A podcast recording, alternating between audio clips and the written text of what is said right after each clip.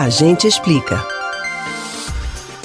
Quando se fala nos problemas que podem ser causados pelas drogas, o pensamento mais imediato geralmente é combater o uso delas. Mas será que essa é a única estratégia para a questão? Você sabe o que é a política de redução de danos? A gente explica.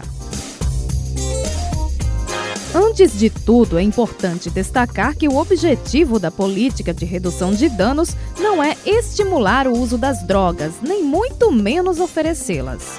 Na verdade, a estratégia é direcionada a quem já usa entorpecentes e busca reduzir os prejuízos à saúde dessa pessoa e a toda a sociedade. A ideia, formulada na Inglaterra na década de 1920, é apoiada em diversos pilares um deles é a percepção de que proibir o consumo das substâncias não faz com que ele deixe de acontecer. Cada ser humano possui particularidades, como fatores psicológicos, orgânicos e sociais, que interferem na postura dele diante das drogas. Alguns indivíduos não querem ou simplesmente não conseguem evitar o uso de produtos psicoativos. Mesmo assim, continuam sendo cidadãos, com direito ao acesso a serviços de saúde. Mas não é apenas no campo ideológico que a estratégia se fundamenta. Do ponto de vista prático, a orientação, a oferta de materiais preventivos e outras formas de assistência a quem usa drogas se revelaram como providências importantes para o combate à disseminação de doenças. Uma cartilha formulada pelo Ministério da Saúde no início dos anos 2000 dá conta de que nos levantamentos feitos na época, 85% dos usuários de drogas injetáveis afirmaram compartilhar equipamentos de uso como agulhas e seringas.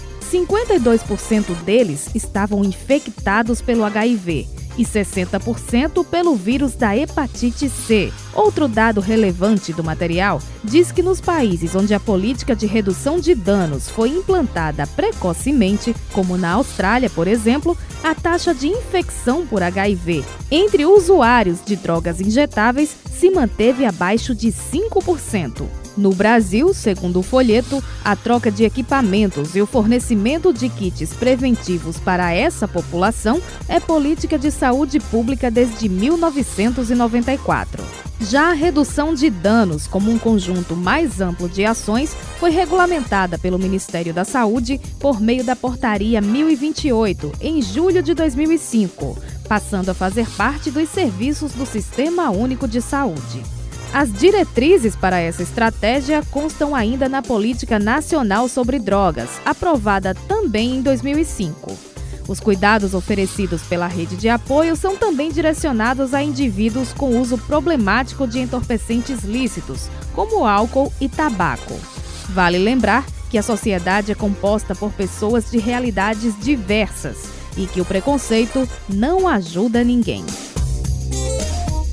Você pode ouvir novamente o conteúdo deste ou outros A Gente Explica no site da Rádio Jornal ou nos principais aplicativos de podcast: Spotify, Deezer, Google e Apple Podcasts. Betânia Ribeiro para o Rádio Livre.